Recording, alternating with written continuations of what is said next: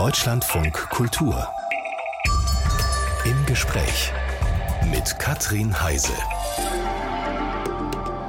Einen schönen guten Morgen wünsche ich Ihnen. Wir wollen uns so kurz vorm ach so besinnlichen Weihnachtsfest heute mal die Sinnfrage stellen. Nämlich so ein bisschen überlegen, was ist uns wichtig? Was ist Ihnen wichtig? Was gibt Ihrem Leben Sinn? 0800 2254 2254. Das ist wie immer unsere kostenfreie Telefonnummer für Ihre Überlegungen.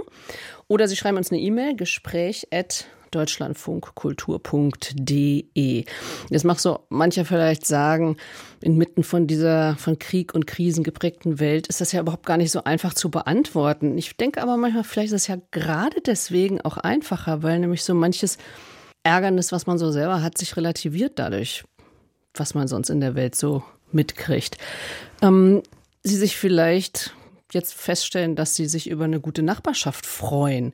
Was hat Ihnen im zu Ende gehenden Jahr das Herz erwärmt? Die Geburt eines Kindes vielleicht? Ein geschlichteter Streit, ein tolles Konzert, eine neue Aufgabe, kann ja alles Mögliche sein. Erzählen Sie uns davon 0800 2254 2254. Das ist die Telefonnummer Gespräch at deutschlandfunkkultur.de. Das ist unsere E-Mail. Uns zur Seite sind heute Ina Schmidt, Philosophin und Autorin, und Tobias Esch, Mediziner und Sachbuchautor. Und beide sind mir zugeschaltet. Ich grüße Sie. Schönen guten Tag. Ja, ja guten morgen. morgen. Beide sind da, beide sind an Bord. Frau Schmidt, als Philosophin denken Sie ja von, äh, sage ich jetzt mal, von Berufswegen über den Sinn des Lebens nach. Wie halten Sie das als Privatperson? Nehmen Sie sich ab und zu oder regelmäßig oder jetzt ausklingendes Jahr die Zeit zu überlegen, was ist mir eigentlich wichtig? Ja, ich fürchte, das lässt sich manchmal gar nicht so richtig trennen. Also dieses philosophische Denken ist wahrscheinlich nicht so richtig in beruflich und privat zu unterteilen. Deswegen begegnet mir die Frage ständig. Aber ich würde sagen, wie Sie schon angedeutet haben, also manchmal hilft es ein bisschen dabei, das Wesentliche vom Unwesentlichen zu trennen, auch wenn man einfach mit dem Hund im Wald unterwegs ist und sich an den kleinen Dingen lernt, anders zu freuen, weil es vielleicht klar ist, wie ja, wie privilegiert das eine oder andere auch ist, was man vielleicht eine ganze Weile für selbstverständlich gehalten hat. Und das versuche ich mir tatsächlich ähm, anders und vielleicht auch fokussierter immer mal wieder ins Bewusstsein zu holen und auch zum Thema von Gesprächen zu machen. Also tatsächlich, dass Sie dann sagen so, und heute gucken wir mal oder ich nehme mir ähm, jeden Sonntagabend Zeit oder sowas ritualisiert, das haben Sie aber nicht. Nee, sowas Ritualisiertes tatsächlich nicht. Aber ich glaube, dass es ähm, im Moment relativ regelmäßig doch vorkommt, auch in privaten oder familiären Kontexten, dass Fragen auftauchen. Also, dass vielleicht auch Uneinigkeiten oder Differenzen am anders und alltäglicher geworden sind und darin dann vielleicht auch sich gemeinsam mal zu fragen, Moment, was passiert hier eigentlich mhm. gerade? Ist das eigentlich wirklich ein Problem? Brauchen wir diesen Streit? Brauchen wir diesen Konflikt? Und wie könnten wir vielleicht auch anders damit umgehen? Also, eine gewisse Fraglichkeit, glaube ich, hat so ein bisschen anders Einzug gehalten, um dieses mhm. Wichtige oder Gewichtigere so ein bisschen unter, unter all dem, was einem so tagtäglich ins Haus flattert, auch ähm, lebendig bleiben zu lassen. Ja, und vielleicht auch wichtig von unwichtig zu unterscheiden. Ne? Herr Esch, Sie haben ja die Frage im Titel Ihres aktuellen Buches richtig auf den Punkt gebracht. Wofür stehen Sie morgens auf? Fragen Sie uns, Ihre Leserinnen und Leser, wofür stehen Sie morgens auf? Frage ich jetzt Sie, wofür stehen Sie auf? Ja, zunächst erstmal für das Leben selbst. Also man, man vergisst das so schnell, dass die Tatsache, dass wir da sind, äh, ja eigentlich schon äh, alles äh, und nicht zugleich ist. Also das fühlt sich so selbstverständlich an und doch ist es, ist es alles. Das schönste Geschenk, was man haben kann. Teilhaben zu können, teilnehmen zu können. Und das, was mich besonders inspiriert äh, in diesem Aufstehen, was auch nicht immer schön ist, aber was mich am meisten inspiriert, ist einfach äh, die Beziehung zu Menschen. Also das Treffen, die Vorfreude auf das Treffen von Menschen, von authentischen, echten Begegnungen, ähm, jeden Tag neu jeden Tag auch überraschend, ähm, wen man begegnet und wo auch mit Menschen, die man vielleicht schon lange, lange kennt, plötzlich sowas entsteht, was, was wir in unserer Forschung den heiligen Moment nennen, wenn man mhm. das Gefühl hat, man trifft sich wirklich vom Herzen.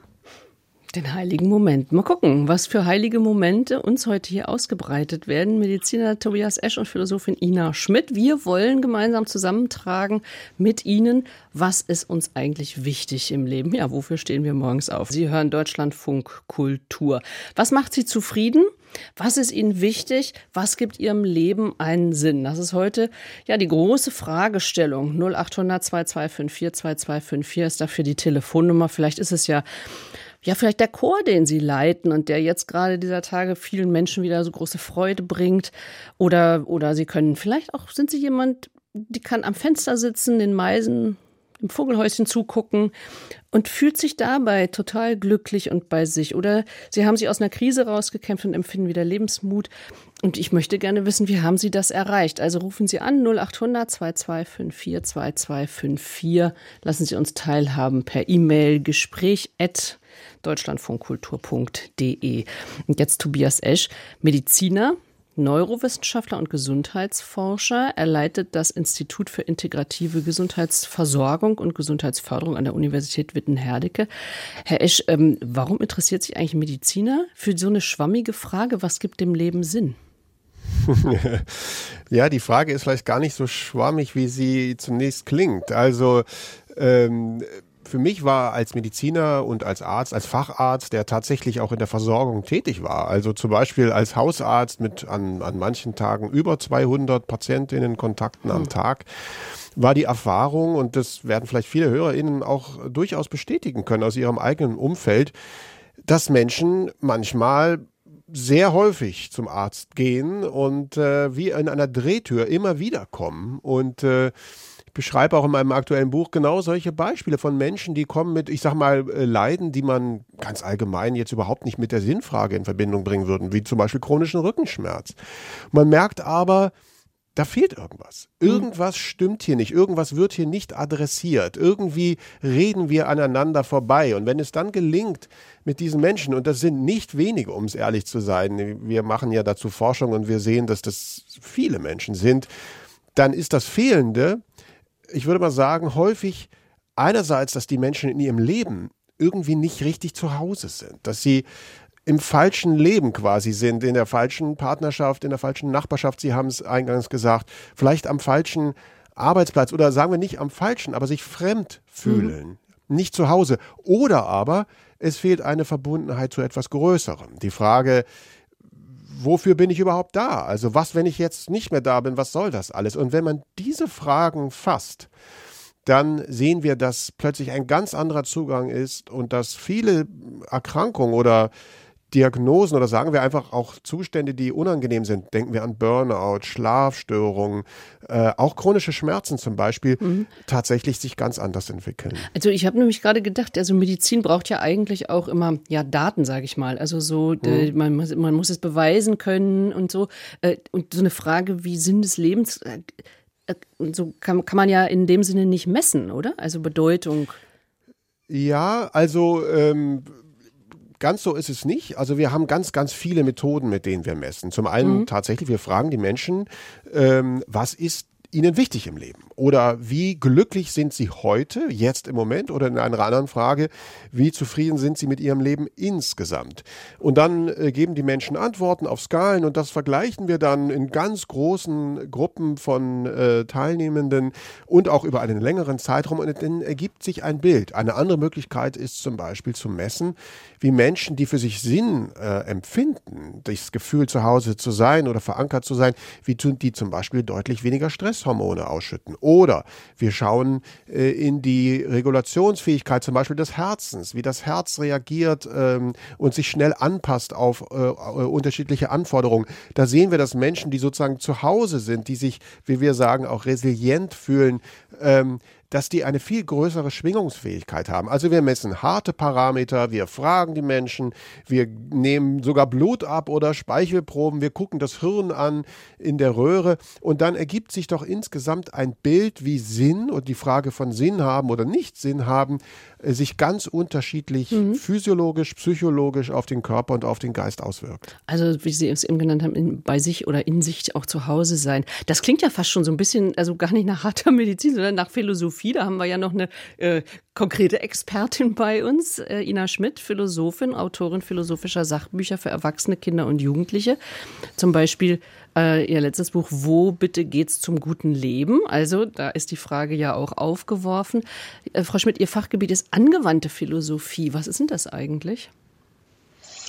Ja, das ist eine gute Frage. Also es ist tatsächlich entstanden aus dem Wunsch, ähm, philosophisches Denken und Arbeiten nicht innerhalb der akademischen Welt oder der Universitätsmauern ähm, zu belassen, sondern tatsächlich aus einem ganz persönlichen Interesse heraus einfach damit rauszugehen und sich zu fragen, was passiert eigentlich, wenn ich diese Fragen, die mich auch ganz persönlich umtreiben und immer umgetrieben haben, Menschen stelle, die ähm, vielleicht nicht aus einem philosophischen ähm, Diskurs oder irgendeinem Forschungsgebiet heraus da herangehen, sondern einfach, weil es für sie und in ihrem Leben eine Bedeutung hat. Und je länger ich das jetzt tue, desto mehr bin ich auch der Überzeugung, dass wir tatsächlich alle sowas wie natürliche PhilosophInnen sind und mit dieser Frage oder diesen Fragen ähm, einfach umgehen wollen, ist mhm. aber eben häufig in bestimmten Kontexten, sei es beruflich, sei es familiär oder sei es auch in Schule, ähm, nicht so richtig vorgesehen ist, dafür einen Raum zu öffnen. Und das ist eigentlich sozusagen der Beginn gewesen, ähm, mit meinen Denkräumen einfach auch Menschen dazu einzuladen, sich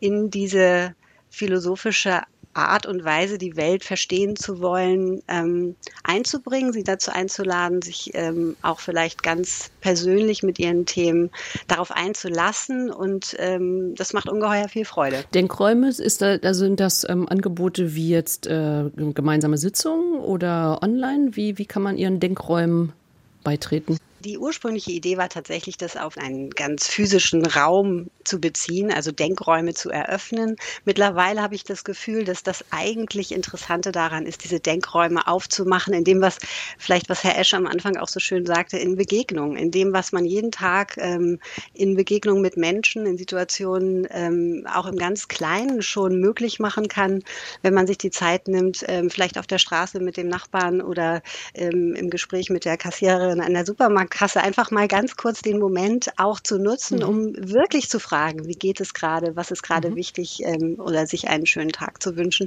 Das ist dann natürlich keine hohe Philosophie, aber es ist manchmal sowas wie ein, ein Anstoß, ein Impuls und aus dem entstehen Dinge. Vielleicht ist das ja überhaupt ein ganz wichtiger Hinweis. Es muss gar nicht immer hohe Philosophie sein. Ähm, wenn man sich mit der Frage, was äh, gibt meinem Leben einen Sinn, auseinandersetzt, dann das können eben auch die kleinen Dinge des Lebens sein, die man eben nicht links und rechts liegen lassen sollte. Sandy Merzmann ist am Telefon. Schönen guten Tag. Morgen. Oh, guten Morgen. Also, ich äh, wurde nach meinem Moment gefragt. Ja, und, der äh, heilige äh, Moment, so hat es Herr Esch genannt. Ne? Genau, der heilige Moment. Äh, das war in einem Tierpark. Ich war so ein bisschen gestresst, empfinde mich grundsätzlich als zufrieden und auch privilegiert mit äh, Selbstgesundsein. Um mich herum sind alle gesund und äh, die Sorgen halten sich so im Rahmen. Es gibt natürlich größere, was so Global Warming angeht oder mhm. ja, Klimaerwärmung, äh, Themen, mhm. die, äh, die man so rumschleppt. Aber wie gesagt, insgesamt ähm, bin ich sehr zufrieden und äh, trotzdem gestresst, auch wegen Kleinigkeiten. Und der heilige Moment war im Tierpark, als ich äh, auf die Kinder gewartet habe und ich sehe mich um und habe so eine kleine Echse auf so einem Stamm sitzen sehen. Und die hat einfach gar nichts gemacht. Und äh, dann habe ich gedacht, ach Mensch, vielleicht reicht es, wenn wir einfach nur sind. Und vielleicht brauchen wir gar nicht den großen äh, Sinn des Lebens, sondern gehen einfach mal so einen Schritt zurück und erwarten von uns selbst auch gar nicht so viel. Äh, weil da würde ich sagen, ist so meine Erwartung an die Echse auch nicht gewesen. Die soll mal was machen. Ähm, und die soll doch gefälligst zufrieden sein mit ihrem Leben. Vielleicht reicht das einfach. Das ist ja, das, das ist ja sehr toll. beruhigend. Ja, ich finde es vor allem sehr schön, was Sie uns erzählen, dass Sie nämlich in einem Moment, wo Sie auf jemanden warten, da kann man ja auch genervt zur Uhr gucken, oh, wann kommen die denn endlich? Ja, ja. Und wir hatten da noch so viel vor und so weiter. Nein, nein, Sie haben den Moment, Sie haben etwas erblickt. Also Sie haben sich, äh, Sie haben eigentlich die Augen geöffnet. Äh, Frau Schmidt, äh, Sie als äh, Philosophin, das ist doch, das ist doch ein großartig abgepasster Moment, oder?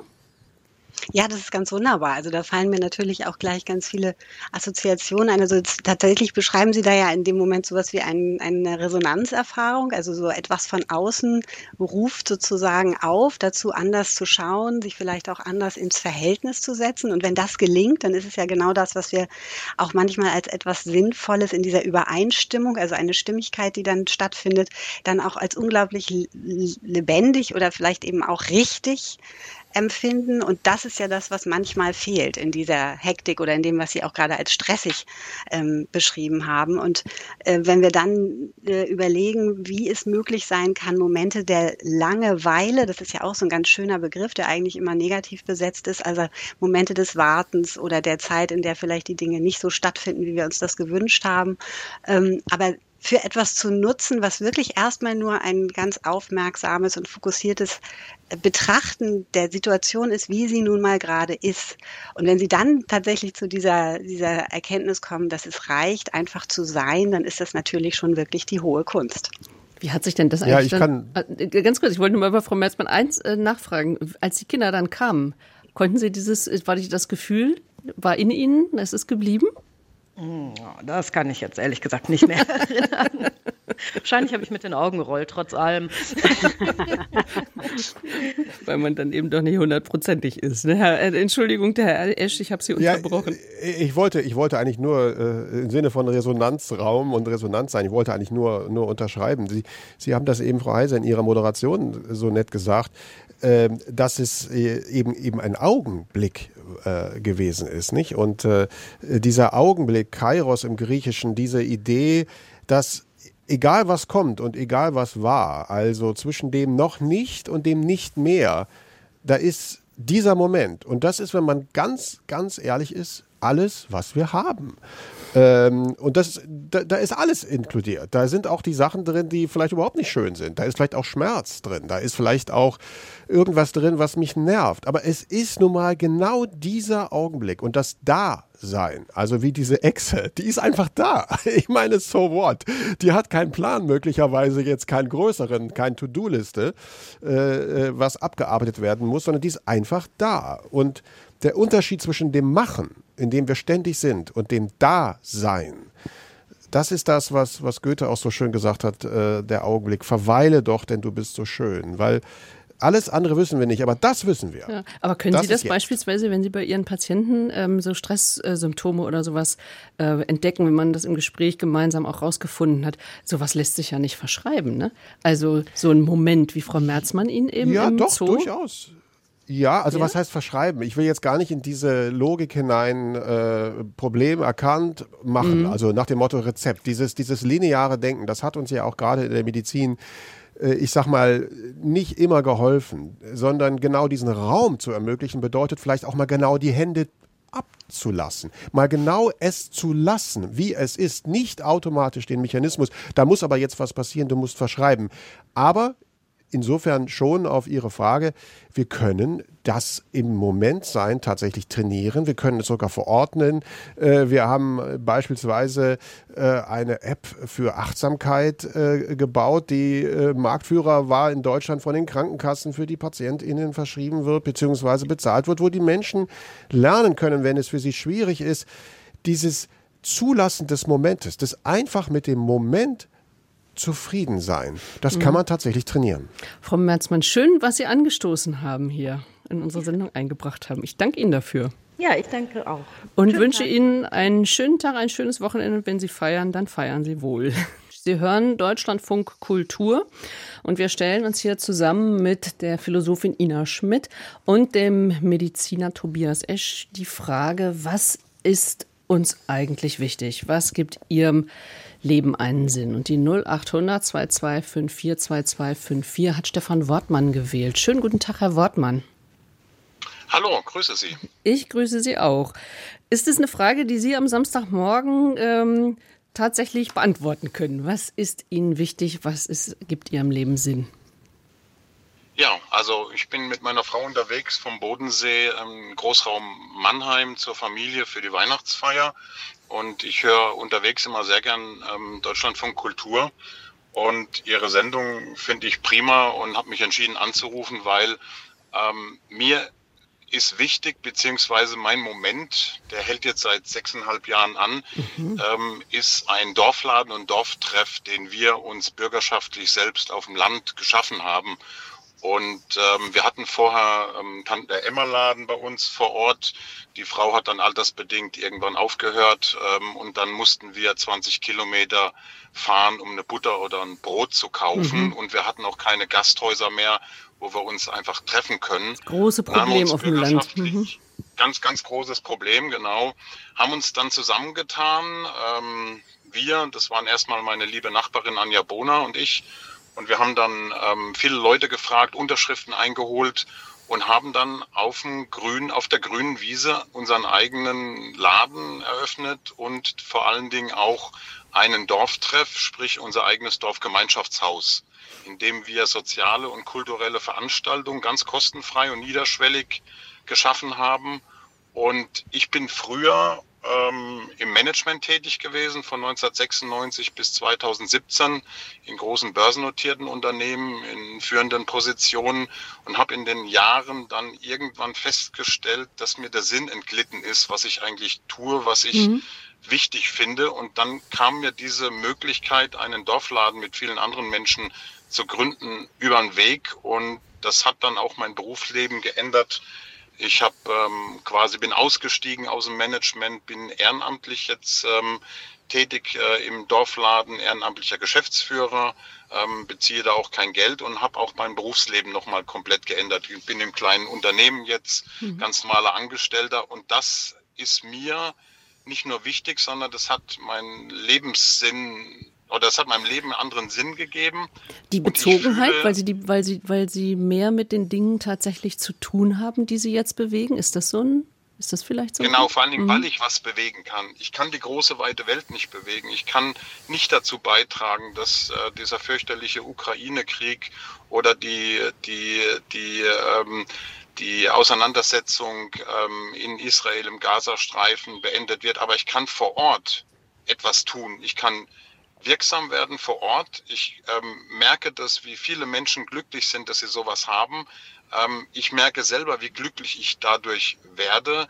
Diese, ich sag's mal klassisch Win-Win-Situation. Ich tue mhm. etwas Gutes, was mir selber gut tut für andere. Diese Rückkopplung ist etwas, was ich vorher nie erlebt habe. Und ähm, ich habe so viele Leute Mitstreiterinnen und Mitstreiter, denen es genauso geht, wenn man merkt, wie wirkmächtig man vor Ort selber werden kann in seinem unmittelbaren Lebensumfeld, ähm, dann ist es etwas, was äh, ein, ein, ein Moment, wie Sie ja auch sagen, schafft, der bei mir jetzt seit sechseinhalb Jahren anhält und ich will Toll. das auch nicht mehr missen.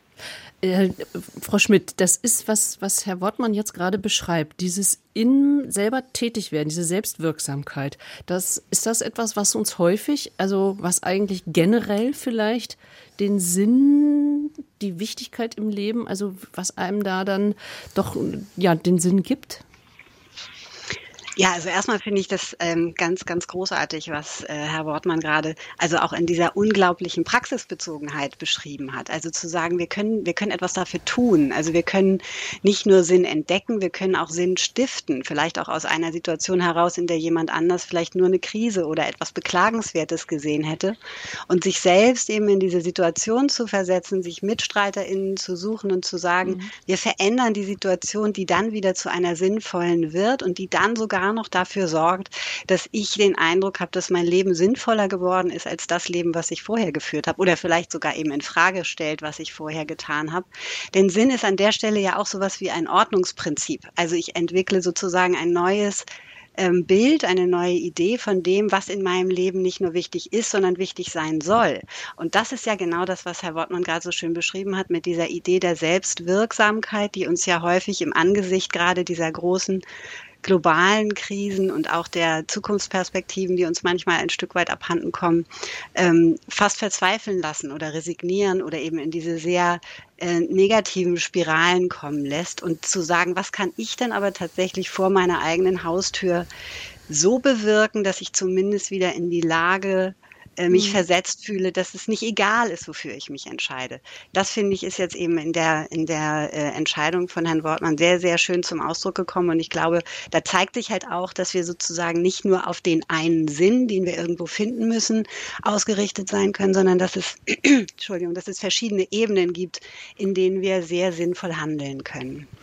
Herr Wortmann, jetzt will ich Ihnen nur noch gute Fahrt und schöne Weihnachten wünschen ähm, dass Sie gut ankommen und, und ganz herzlich danken für, für das tolle Beispiel, was Sie hier eingebracht haben.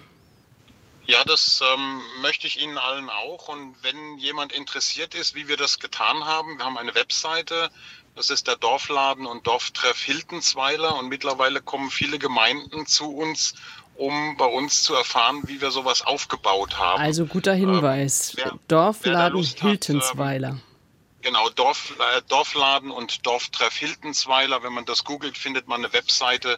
Da haben da. wir viele Informationen und vielleicht können wir andere auch anstecken. Danke, Herr Wortmann. Super, sich vielleicht fürs nächste Jahr vorzunehmen. Ein schönes Wochenende, ein schönes Weihnachtsfest und zu diesem selbstwirksam werden passt vielleicht unsere nächste Hörerin Michaela Humberg. Schönen guten Tag, Frau Humberg. Ja, Humberg, guten Morgen. Guten in Morgen. Die Runde. Selbst wirksam sein und darin einen Sinn sehen, sich eine Aufgabe suchen. Ich glaube, so ähnlich haben Sie es auch gemacht. Ja, also ich bin tatsächlich noch dabei. Ähm, ich bin seit zehn Jahren äh, an MS erkrankt und mein Hauptproblem. Ja, genau. Und mein Hauptproblem ist die Fatigue, die mir da sehr zu schaffen macht. Ähm, das geht einher mit so kognitiven Schwierigkeiten und ähm, ich äh, arbeite bisher im Büro meines Mannes, der hat ein Architekturbüro und äh, da habe ich so das Backoffice geschmissen, sage ich jetzt mal. Und ähm, Ende letzten Jahres hat sich dann herausgestellt, dass ich aufgrund der Fatigue und dieser kognitiven Einschränkungen eben nicht mehr dazu in der Lage bin, so zu arbeiten, dass ich mir selber auch ähm, gerecht werde dabei und habe mich dann auf den Weg gemacht, äh, zu gucken, ich mache das seit meinem 19. Lebensjahr, ähm, was kann ich noch Sinnvolles jetzt tun und wie finde ich raus, was das sein könnte. Und mhm. da habe ich mich durch diverse Coachings äh, gearbeitet und so weiter, bin mittlerweile auch teilverrentet und äh, bin dann auf die Sterbehilfe gestoßen. Mhm. Mir selber damit äh, noch irgendwie und anderen vor allen Dingen auch noch einen Sinn zu verleihen, abseits von irgendwelchen ähm, Zahlen, die man erreichen muss oder ähm, ja, aus diesem Leistungsprinzip rauszugehen und tatsächlich an irgendeiner Stelle noch Sinn sinnvolle Arbeit zu tun. Mhm. Also ja. Sie haben so einen Punkt angesprochen, Herr mhm. Esch, den möchte ich gerne an Sie mal weitergeben. Also ähm, wenn man eine sehr, eine sehr schwere eigene Krankheit hat, also sich ich habe, Frau Homberg, äh, das auch so empfunden, dass Sie in einem Tief waren, mhm, weil Sie ja genau. Ihr Leben auch neu ordnen mussten unter diesen ja, vielleicht eingeschränkten Möglichkeiten oder mhm. eben, ne, ähm, sich eben Hilfe und Zeit zu nehmen, sich dann zu fragen, was ist nach der Sinn, Herr Esch? Das, also dieses Hilfe, auch Hilfe dabei, also dieses Coaching, ähm, so eine Hilfe dabei zu suchen, ist wahrscheinlich auch ein wichtiger Punkt, oder? Äh, absolut. Also wir Menschen sind äh, soziale Wesen und gerade wenn wir in Krisen sind, dann sind wir füreinander da. Wir sind anders, als uns das oft auch in den Medien und anderswo erzählt wird, nicht primär Gegner und im Wettbewerb miteinander, sondern wir sind von Haus aus, das ist wunderbar dokumentiert in vielen, vielen Forschungsarbeiten, sind wir Menschen, die den anderen und die anderen brauchen. Und gerade wenn, wenn es uns schlecht geht, ähm, dann äh, wenden wir uns zu und brauchen Zuwendung. Und das ist genau das, was dann eben auch unsere Seele nährt. Wir haben das vorhin bei Herrn Wortmann auch schon gehört. Der hatte auch sozusagen dieses, äh, Frau, Frau Humberg hat gesagt, äh, das aus dem Leistungsprinzip aussteigen. Bei ihm war es auch die, wenn man so will, das, das Gefühl, in einem entseelten Beruf zu sein. Und wieder anzudocken, dort, wo, wo, wo ich das Gefühl habe, hier, hier ist genau mein innerer Puls, hier ist mein Kompass. Ähm, ob das eben ein Dorfladen, ein Dorftreff ist, die Verbundenheit in Gemeinschaft, das Dorfgemeinschaftshaus, wie es auch schon wirklich der mhm. Name sagt, oder eben jetzt bei Frau, Frau Humberg äh, auch wiederum ehrenamtlich, vermute ich mal, mhm. also etwas zu geben, sich zu beziehen auf. Und in diesem Fall, was gibt es Wichtigeres als die Frage äh, des Todes im Sinne von, wenn alles in Frage gestellt wird, was ist die Essenz von mir und was ist die Essenz von dir und was ist die Essenz des Lebens. Und insofern ist gerade die Beschäftigung und gerade auch wenn man selbst ähm, nicht ganz gesund ist oder sagen wir es ganz klar, wirklich auch äh, große Herausforderungen äh, täglich zu bewerkstelligen hat, dann ist diese Kernfrage, wofür das alles? Hm. Äh, Nietzsche hat es äh, gesagt, wer ein Warum im Leben kennt, erträgt fast jedes Wie. oder, oder Frankel, Viktor Frankel, der berühmte Nervenarzt, hat es auf den Punkt gebracht, dass er gesagt hat, der Mensch kann sich zum Sinn entscheiden. Der Mensch hat einen Willen zum Sinn und die Fähigkeit, aus der Tragödie einen Triumph zu machen, ist eine urmenschliche Entscheidung. Es ist mhm. nicht etwas, was primär von außen kommt. Will sagen, es ist keine Voraussetzung, einen wunderbar gesunden Körper zu haben, ausreichend Geld, alles ist super und dann darf ich mich als i-Töpfelchen sozusagen äh, in meiner Ich-Bezogenheit noch mit dem Sinn beschäftigen. Nein, all das ist keine Voraussetzung. Selbst da, wo all das nicht ist, kann Sinn in einer wunderbaren Form entstehen und Menschen zusammenbringen, Gemeinschaft zusammenbringen und uns sozusagen mhm. dieses Koordinatensystem, diese Verortung im Leben wieder, wieder schenken. Frau Humberg, Sie haben ja, also äh, Sie eigentlich brauchen Sie ja sehr viel Kraft wahrscheinlich, um ähm, Ihren Alltag auch äh, zu bewältigen. Jetzt ist Sterbebegleitung ja auch kraftzehrend, aber es gibt trotzdem, es gibt Ihnen Kraft? Ähm, ja, also ich beginne ja mit dieser Fortbildung erst. Mhm. Ähm, ähm, von daher, aber also was ich eigentlich äh, wichtig finde äh, an dem ganzen Prozess an sich, ist halt eben aus dem Fokus rauszugehen, ähm, darauf zu schauen, was ich nicht mehr kann, dahin zu dem, was kann ich eigentlich noch und ähm, daraus Sinn zu ziehen. Also, ähm, weil ich finde es persönlich ganz schrecklich, die Vorstellung, dass ich jetzt halt zurückgehe und nur noch Ablage und äh, so ein bisschen Buchhaltung mache, das erfüllt mich eben nicht mehr mit Sinn. Und die mhm. Vorstellung, das bis zur Rente zu tun, ist halt, ähm, ähm, ja, das wollte ich eben nicht. Und sondern dahin zu gucken, was kann ich eigentlich machen und was macht Sinn und nicht darauf zu gucken, was kann ich nicht mehr. Das, glaube ich, äh, verleiht einem ganz großen Sinn in so einer, in so einer Situation. Sehr also wunderbarer Gedanke, finde ich. Dieses, also nicht, was kann ich nicht, sondern was kann ich genau. noch. Frau Humberg, Dankeschön und ich wünsche Ihnen ja eine gute Fortbildung. Ja, vielen Dank und äh, ganz tolle Weihnachten und einen guten Rutsch für Sie alle. Das wünschen wir Ihnen auch. Für Sie auch. Okay, danke. Wir sind im Gespräch und unterhalten uns darüber, was gibt unserem Leben einen Sinn und ja, leben Sie, was Ihnen wichtig ist also pflegen Sie beispielsweise Freundschaften, wie Sie sich vorgenommen haben, gehört ja auch dazu vielleicht. Unter gespräch.deutschlandfunkkultur.de können Sie uns eine E-Mail schreiben oder Sie rufen uns an 0800 2254 2254 und kommen hier ins Gespräch mit der Philosophin Ina Schmidt und dem Mediziner und Neurowissenschaftler Tobias Esch. Jetzt am Telefon ist Stefan Senftleben. Schönen guten Tag, Herr Senftleben. Einen wunderschönen guten Tag. Sinn des Lebens, eine ganz schön große Frage, ne?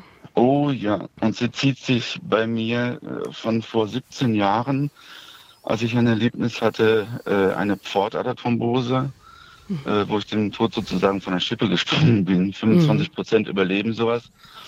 Und dann die Verrentung vor elf Jahren, wo ich dann etwa zwei Jahre brauchte, um überhaupt erstmal festzustellen, was fingst du jetzt mit deiner Zeit an und mit deinem Leben? Mhm. Und dann habe ich mir ein Objekt gesucht im Osten und ich habe mit Beginn der Rente habe ich angefangen Straßenmusik zu machen. Ich bin studierter Posaunist und äh, ich habe gemerkt, dass den Leuten das doch ziemlich gut gefällt. Mhm. Und äh, dabei hat mich unter anderem auch ein Filmemacher äh, gesehen und hat sogar einen Film über mich gedreht, der heißt Sanftes Blech und äh, das ist also ganz, ganz urig, das Ganze. Ähm, bei dem Ganzen ist herausgekommen, dass ich also, ja, ich bin jetzt zum Beispiel auf dem Weg nach Habelberg. Äh, es regnet und ich habe da als einziges eine überdachte Stelle, wo ich ganz gut Musik machen kann und wo ich genau weiß, die Leute sind da in Hektik, die kaufen ein und dem will ich ein bisschen ruhige Musik geben. Ach, wunderbar. Äh, sagen Sie, also äh, Sie haben Ihr Leben, Sie sind in die Verrentung gegangen, eben auch aufgrund der Thrombose, also aufgrund von, ja, von Gesundheit. war mhm. noch Mhm. Genau, da waren noch einige mehr an Krankheiten, aber das ist ja nicht wichtig. Mhm, nee. äh, ich sag mal, da Auf jeden Fall alles dazu. Ein Moment des Lebens eben dem ja umzukrempeln, Sinn zu geben und sich dann auf was ja. ganz, also auf das äh, was, was ganz anderes zu besinnen. Ich meine, ist ja auch mutig, ne? So Straßenmusik, so vor, vor Publikum und so. Absolut. Äh, also ich, es kostet mich jedes Mal immer noch Überwindung. Und äh, es ist für mich eigentlich mehr so ein Pop-up-Konzert, was ich mache. Ne? Weil ich, ja, ich mache schon sehr viel mittlerweile auch auswendig und improvisiere auch dabei. Und äh, mir geht es darum, wirklich äh, die Leute einzufangen. Und wenn ich sehe, dass äh, die Kinder stehen bleiben oder eine, eine ältere Frau oder was, und, und die äh, bleiben stehen und hören sich das an oder man sieht äh, Mutter und Kind äh, da ein bisschen tanzen bei meiner Musik, das, mhm. da bin ich, da bin ich mehr als, als glücklich und zufrieden. Dann weiß ich, dass es was geholfen hat. Und mir hat es übrigens auch dann geholfen, dann habe ich keine Schmerzen mehr. Mhm. Das ist toll. Dieses ähm, sich, sich nach dem Sinn des Lebens fragen, also Sie haben das ja so ein bisschen so beschrieben, dass diese, diese Thrombose damals und dem Tod von der Schippe gesprungen zu sein, so ein bisschen so ein Auslöser war. Ähm, ich nehme mal an, oder ich könnte mir vorstellen, ähm, Frau Schmidt, Herr Esch, dass äh, das so, so, ein, so, ein, so ein Moment, also gerade so Tod-Leben, also so das Leben steht auf der Kippe oder ähm, dass das oft die, die Momente sind, sich mit dem Sinn nochmal auseinanderzusetzen, plötzlich den Lebensmoment zu feiern, oder? Genau. Ja, beziehungsweise äh, der Moment, das Leben sozusagen äh, diese Sinnfrage zu stellen. Vielleicht aber auch, wir, wir machen nämlich genau in dem Bereich ein, ein Forschungsprojekt gerade schon seit einigen Jahren und wir, mhm. wir bauen das noch stärker auf mit Menschen nach einschneidenden Lebensereignissen. Das, was Herr Senftleben mhm. beschrieben hat.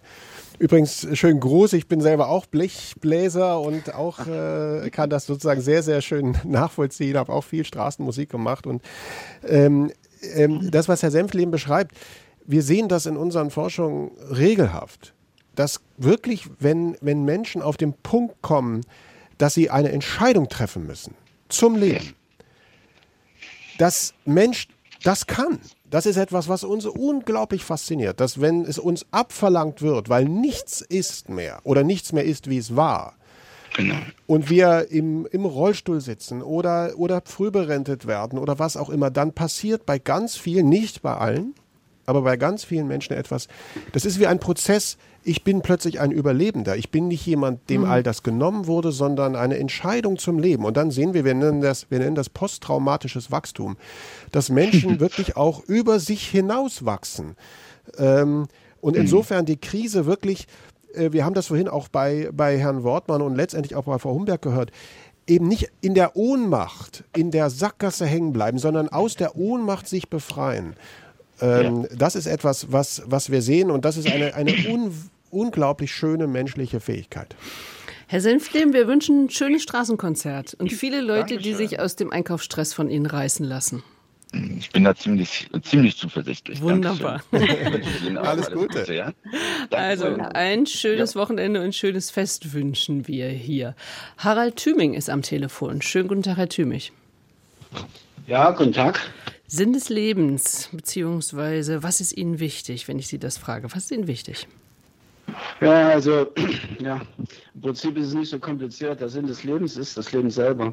Mhm. Ich habe ähm, mir eine unheilbare Krankheit eingefangen und bin dadurch aus dem Berufsprozess ausgeschieden. Ich hatte meinen Beruf sehr gerne gemacht, ich bin Konstrukteur aber die letzten Jahre, wo ich berufstätig war, war das dann etwas unschön, weil die äußeren Zwänge sehr unangenehm wurden. Durch diese Krankheit äh, bin ich aus diesem, sag ich mal, aus diesem Hamsterrad herausgekommen, mhm. was mir zum Anfang sehr, sehr schwer fiel, aber ich habe jetzt die Chance genutzt im Prinzip, ähm, um praktisch jetzt mein, mein Leben, äh, äh sag ich mal so, frei von, von, von Zwängen, ja. außer, außer, außer was die Krankheit äh, ausdoktoriert, frei von, von, von Zwängen zu leben. Und das, sag ich mal so, äh, tut mir unwahrscheinlich gut. Mhm. Meine Frau zieht da mit. Sie hat ähm, ihre Arbeit beendet, sodass wir im Prinzip äh, zusammen äh, das gestalten können, was, was, was, was wir so machen können. Ich war früher auch sehr viel unterwegs mit meiner Frau hier in Nepal oder auf dem Mittelmeer gepaddelt und all solche Sachen. Wir machen jetzt so kleinere Sachen, was wir im Prinzip, noch, was ich so machen kann.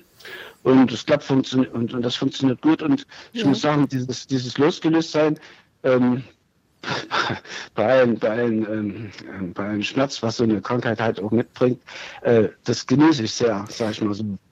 Wenn ich das jetzt höre, Herr Thümich, Frau, Esch, äh, Frau, Frau Schmidt, dann denke ich ähm, an Ihren Buchtitel, Wo bitte geht's zum guten Leben? Also ähm, sich, sich die Zeit an, also die den Zwang einfach mal beiseite lassen. Das scheint so ein, na, Rezept kann man ja sowieso nicht sagen, aber das, das treffen wir ganz viel, ne, Frau Schmidt, oder? Ja.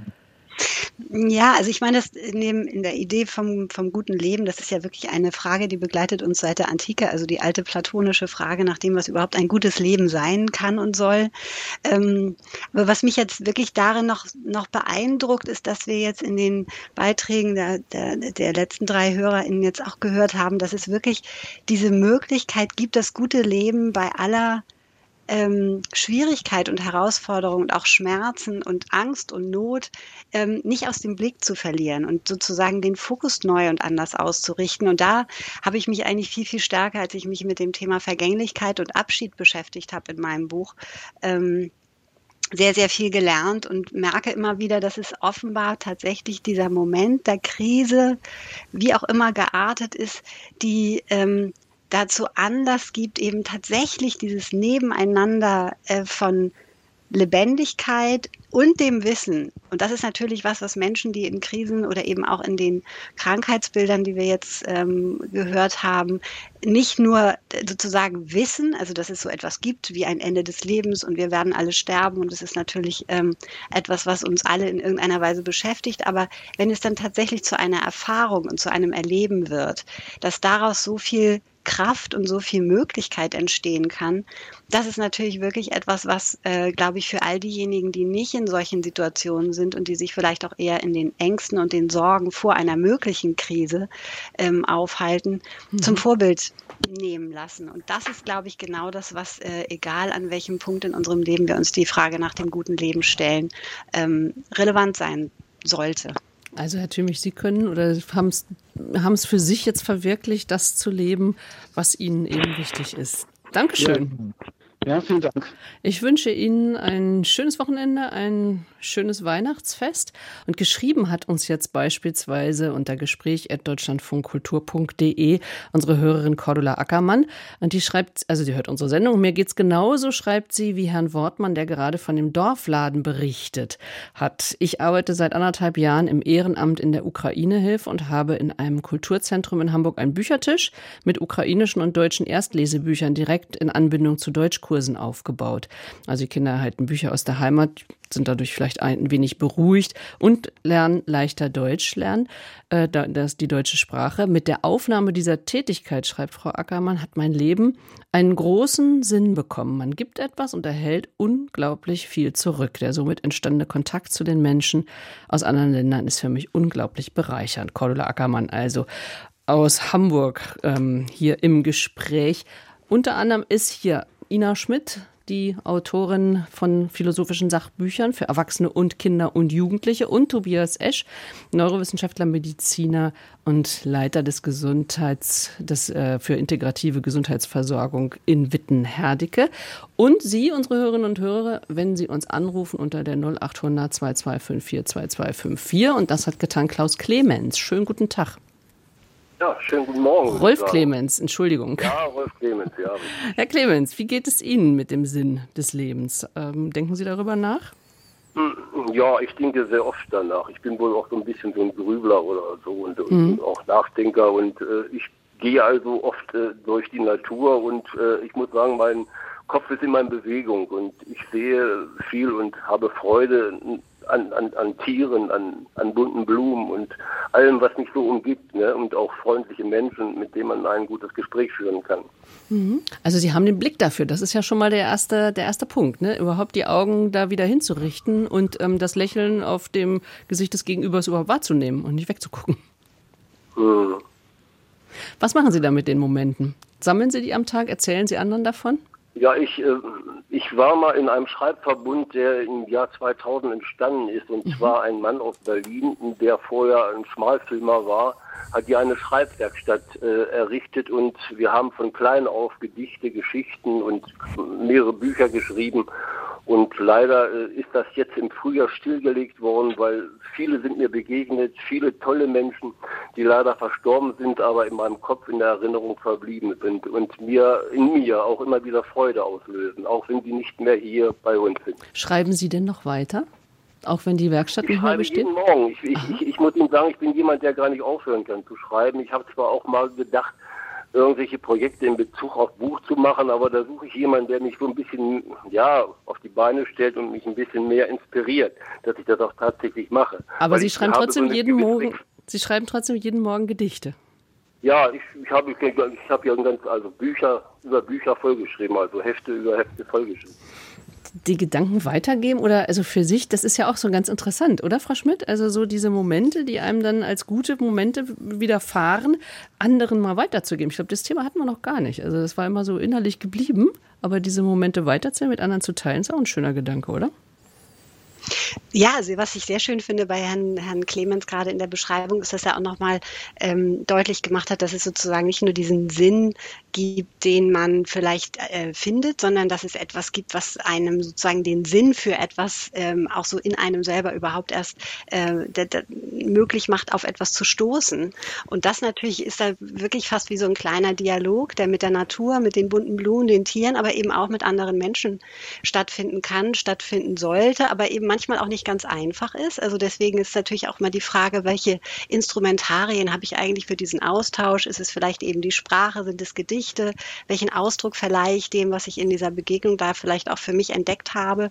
Und wie mutig bin ich dann eben auch? Also wir haben bei Herrn Senftleben die Posaune kennengelernt und äh, eben in einigen Projekten natürlich auch so gehört, dass es eigentlich auch immer schon so ein bisschen eine Überwindung und eine Herausforderung ist, sozusagen den Schritt auf das andere, den anderen mhm. zuzumachen, aber darin dann eben dann die Erfahrung zu machen, dass es eine unglaubliche Bereicherung ist, selbst wenn es hin und wieder auch eine Überwindung sein kann ähm, oder eben viel Arbeit bedeutet, was ich jetzt gerade bei Herrn Clemens rausgehört habe, dass es einfach viel, viel ähm, Bewegung im Kopf und im Schreiben bedeutet und Zeit braucht, aber dann letztlich zu etwas führt, was man im Leben nicht mehr missen möchte. Dann, denn Sie möchten Ihre Gedichte nicht mehr missen, Herr Clemens, oder?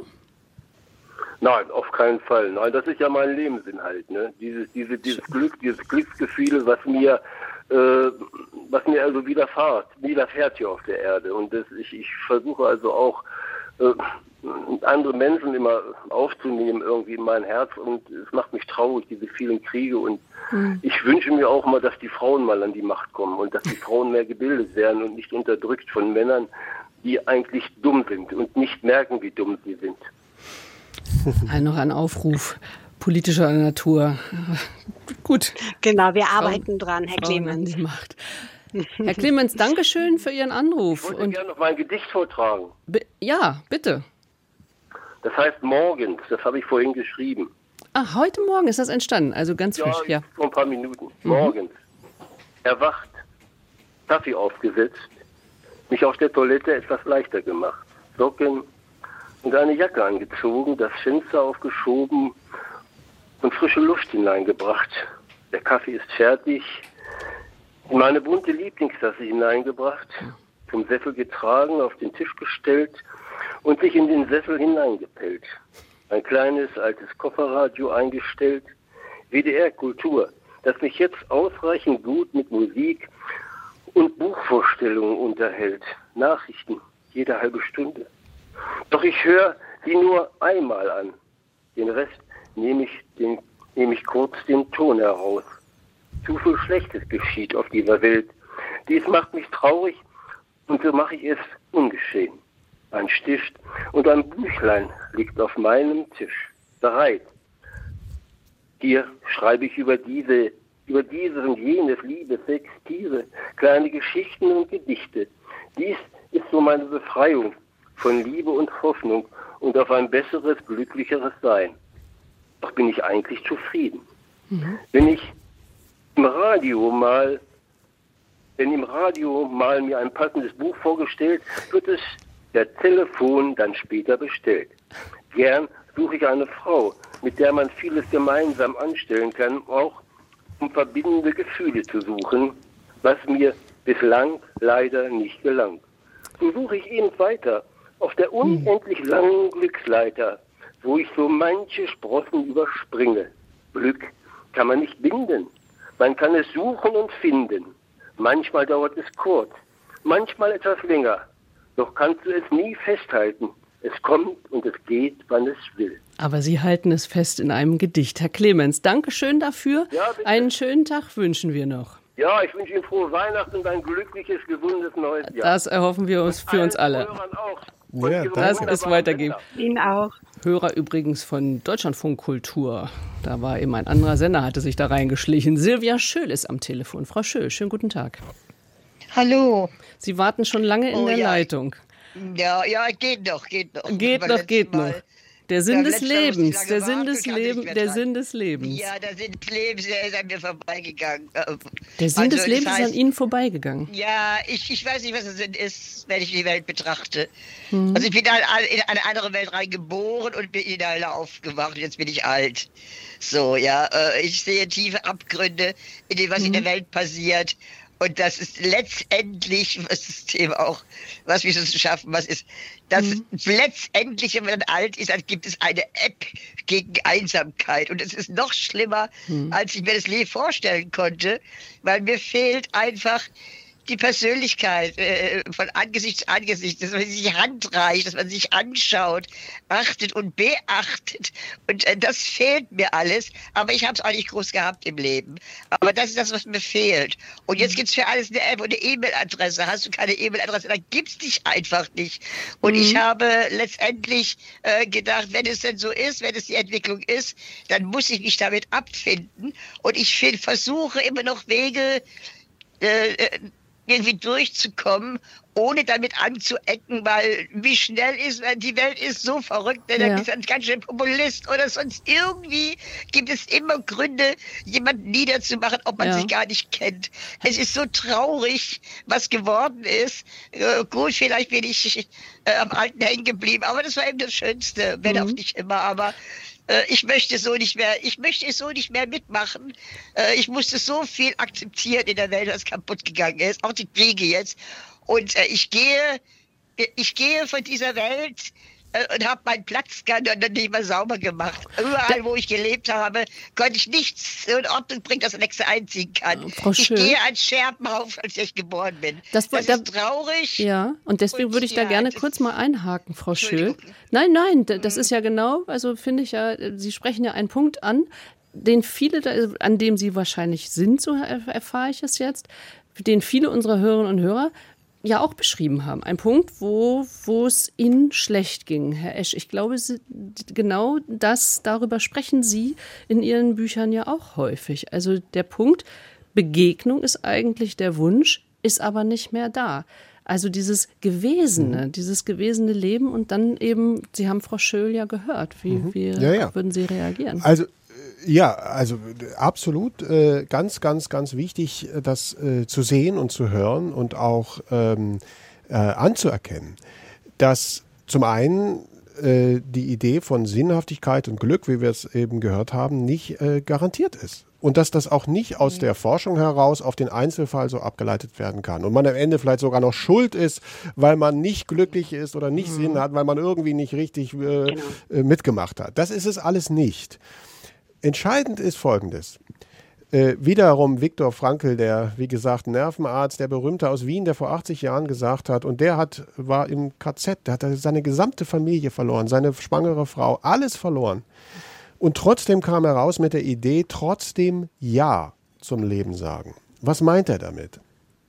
Er meint, wir Menschen sind Vergänglichkeitsbewältiger. Wir Menschen sind Produzenten unserer eigenen Vergangenheit. Und genau das, was Frau Schöll beschrieben hat, die auf die Vergangenheit schaut mit der Brille des Verlustes, was intuitiv uns allen so geht, weil da ist etwas, was nicht mehr ist und das ist traurig. Das, das ist ein ständiges Abschiednehmen und ein Abgleichen mit dem Jetzt und wir sind zu, äh, unzufrieden.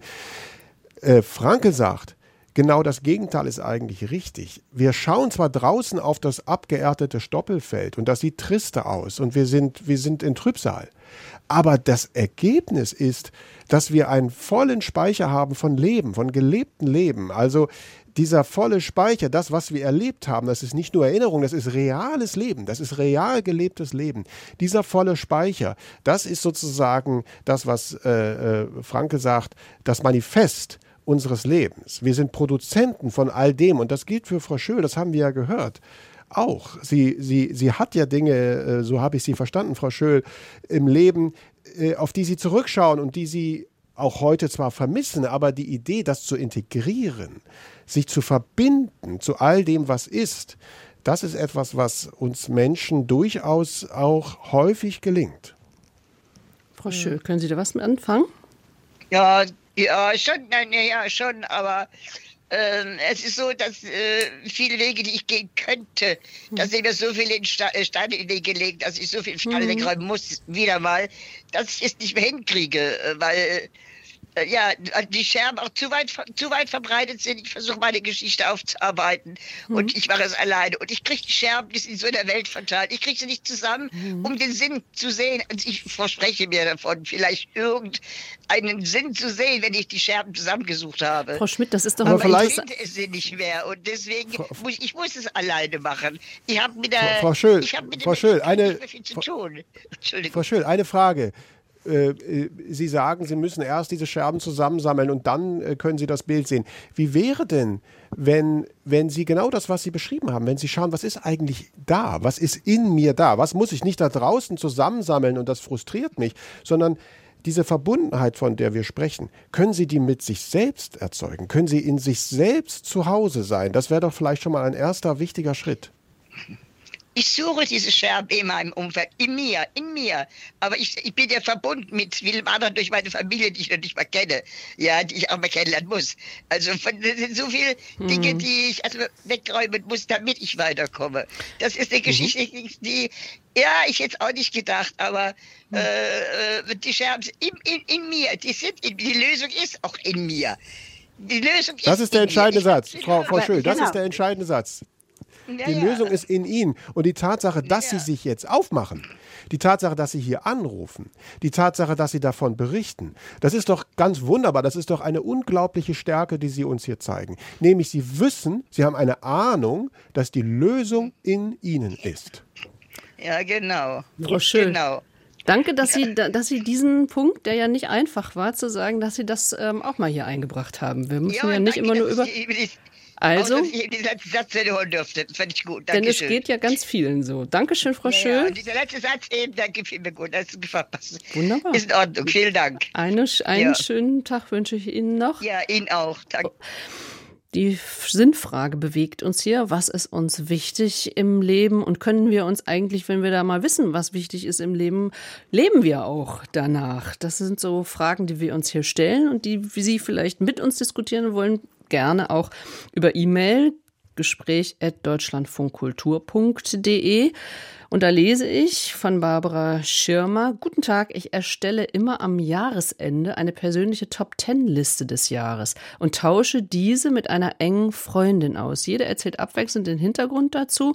Das sind Ereignisse wie einfach nur Baden im See oder Jubiläumskonzert des Popchors, Entdeckung eines Glühwürmchens im Sommer, aber auch eine Radiosendung im April der Tag mit Harald Schmidt zum Beispiel. Live im Humboldt-Forum hat sie den erlebt. Also, neben dem Top Ten gibt es auf der Liste aber auch die miesen drei für die unangenehmen oder schlimmen Erlebnisse und auf die Aussichten, Ziele, Pläne, Wünsche fürs kommende Jahr. Dieser Austausch der persönlichen Liste ist unglaublich wertvoll. Er dokumentiert, was mir gerade wichtig ist und verdeutlicht den positiven Effekt der Selbstwirksamkeit. Ja, das sind doch wahnsinnige, also finde ich jetzt sehr gute Tipps von Frau Schirmer, oder? Frau Schmidt, so eine Liste, das einfach auch mal ja, festzuhalten.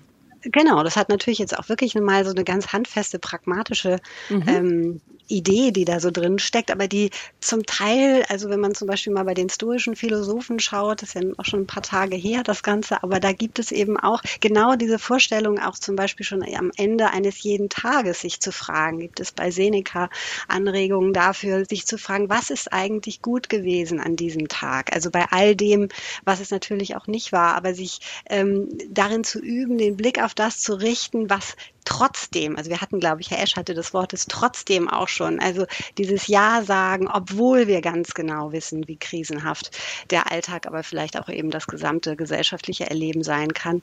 Ähm, das ist, glaube ich, genau der Punkt, um den es äh, im Moment sehr viel mehr geht. Und wenn wir mhm. das dann eben auch so richtig schwarz auf weiß mal vor Augen haben, dann stellt man vielleicht auch fest, dass so viel dann vielleicht doch auch gar nicht immer nur schlecht läuft. Oder dass es neben dem Schlechten eben auch was Gutes gibt.